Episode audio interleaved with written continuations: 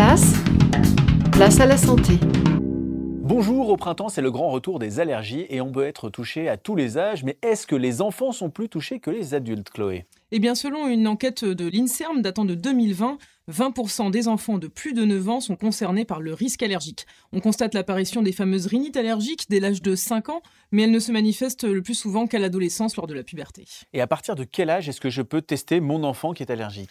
Eh bien, euh, à tout âge, on peut tester les allergies, même chez les petits bébés, notamment pour détecter d'éventuels risques d'allergies alimentaires qui peuvent être très graves.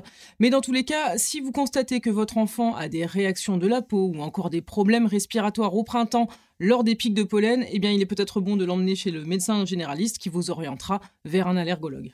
Merci Chloé. Vous pouvez retrouver l'ensemble de nos chroniques sur les allergies sur notre site internet placealasanté.fr ou sur notre page Facebook. À demain.